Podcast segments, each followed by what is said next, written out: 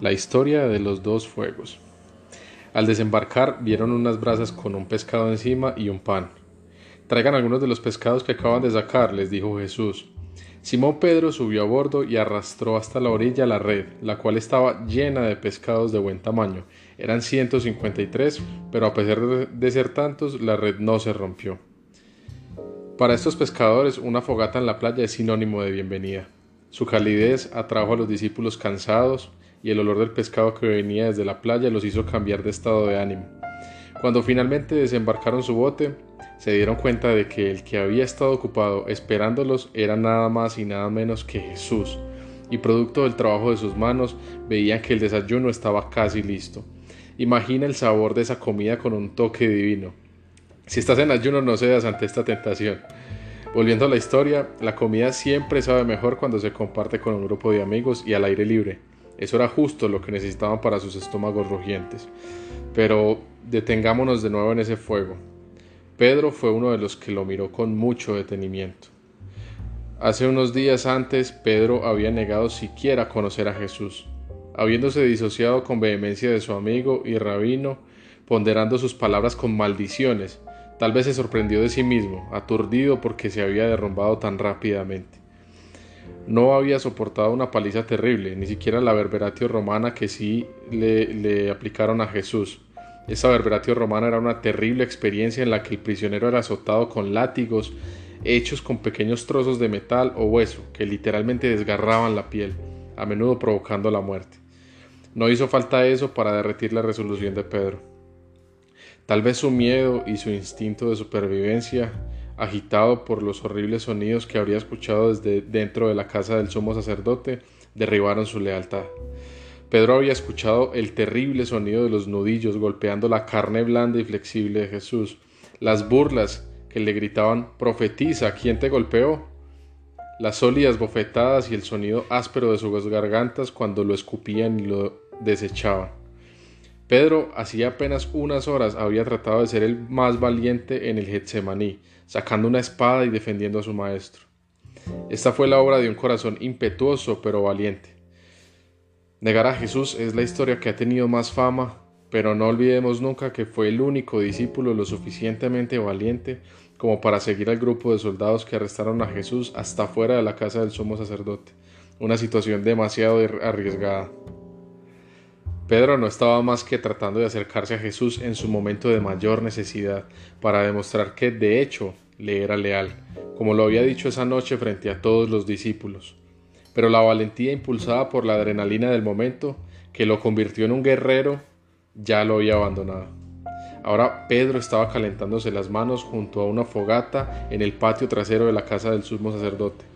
Las llamas iluminaban su rostro. Su corazón se aceleró cuando se dio cuenta de que una sirvienta parada allí lo estaba mirando y de repente nota el gesto de reconocimiento en su rostro. Ella señala con el dedo acusador y suelta palabras que lo llenan de tanto terror mientras hace su acusación. Dice, este hombre estaba con él. Pedro se apresura a intentar callarla, evitar que más personas lo reconozcan y le dice, mujer, no lo conozco. Se frota nuevamente las manos contra el frío y mira fijamente hacia adelante, esperando que los demás no vieran el miedo que aterrorizaba sus ojos. Pero se habían despertado sospechas y otros iban a intervenir. Primero murmuraron detrás de las manos ahuecadas mirando en su dirección. Luego algunos de los funcionarios y siervos del sumo sacerdote le preguntaron directamente. Esta vez Pedro fue más enfático, fingiendo indignación en voz alta. Finalmente, un pariente del hombre al que Pedro le había cortado la oreja en el jardín lo presionó a reconocer que era uno de los discípulos de Jesús. Pedro estaba sin duda en una situación de altos aprietos. La Biblia nos muestra un detalle vital de la peor hora de Pedro. Su traición tuvo lugar junto al fuego. Después de la primera negación dice, hacía frío y los sirvientes y oficiales estaban parados alrededor de un fuego que habían hecho para calentarse. Pedro también estaba con ellos calentándose. Y luego, la segunda vez que Pedro insistió en que Jesús no era amigo suyo, la Biblia dice, mientras tanto, Simón Pedro todavía estaba allí calentándose, entonces le preguntaron, Tú no eres uno de los discípulos también, ¿verdad? Y él lo negó diciendo, No, no lo soy. Y ahora, días después, cuando Jesús ya había sido crucificado, Pedro lo ve a lo lejos en la playa y ni siquiera espera que el barco llegue, eh, sino que se lanza de él y corre y nada hacia la playa en busca de ese otro fuego que veía a la distancia. Pedro mira hacia abajo con asombro, porque ya no veía sus propias manos calentándose en el fuego como esa terrible noche que negó a Jesús, sino las manos de un hombre que está ocupado preparándole el desayuno. Esas manos son como ningunas otras. Estas manos fueron crucificadas, ensangrentadas, magulladas, tenían agujeros en ellas para probarlo. ¿Acaso Jesús estaba castigando a Pedro por haberlo negado al revivir ese momento tan trágico en esta fogata nueva? Te aseguro que no fue así.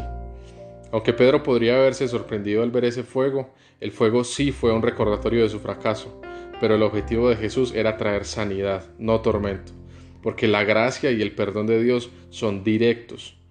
La gracia y el perdón de Dios van a tratar la herida antes de que no haya remedio alguno.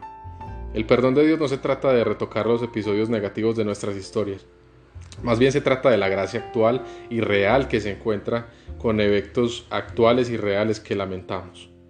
Esas brasas ahí reunidas ardiendo le dijeron a Pedro alto y claro, tus negaciones fueron reales. Al perdonarnos, Dios no intenta minimizar, excusar o pasar por alto nuestros pecados. El fracaso de Pedro no se hizo a un lado ni se consideró insignificante, pero el fuego nos muestra que al perdonar Jesús mira directamente nuestro pecado, lo nombra por lo que es y luego perdona. Su visión de nuestro pecado no es cegada ni borrosa. Así como Cristo crucificado miró a sus torturadores y clamó a su Padre por su perdón, Jesús mira la fealdad de nuestros pecados más oscuros y luego elige perdonarnos.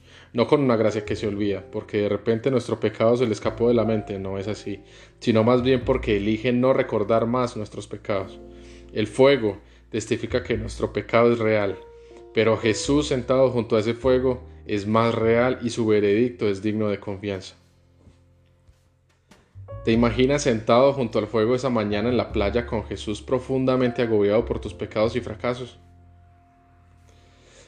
Y sin embargo ver el rostro pacífico y perdonador de Jesús mirándote.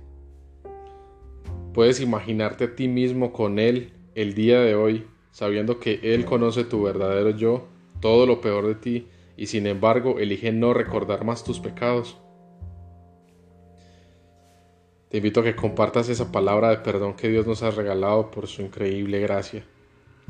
Dios, hoy pido que tú seas hablando a cada uno de nuestros corazones, Señor, que puedas permitirnos acercarnos a ti, Dios del cielo, mostrarte nuestro lado más vulnerable, nuestro lado, Señor, más oscuro, porque sabemos que Solamente contigo podemos, Señor, cambiarlo y podemos, Señor, ser llenos de gracia y de perdón y podemos dejar ese pasado atrás, Dios, y podemos encontrar cambios reales.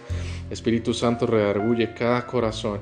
Permite que las personas puedan conectarse contigo, Señor, puedan confesar sus pecados, que puedan, Señor, eh, limpiar sus corazones, que tú puedas, Señor, blanquearlos como la nieve, como dice tu palabra, que las personas puedan ser restauradas y sanadas, Señor. Muchas veces nosotros somos los que no dejamos salir todo ese pecado, Señor, y todas esas cosas malas que nos han sucedido, porque no queremos recibir tu gracia. Dios permite que hoy podamos ablandar ese corazón duro de piedra, que podamos escuchar tu voz audible, hablando nuestras vidas, diciendo, hijo, hija, yo te perdono.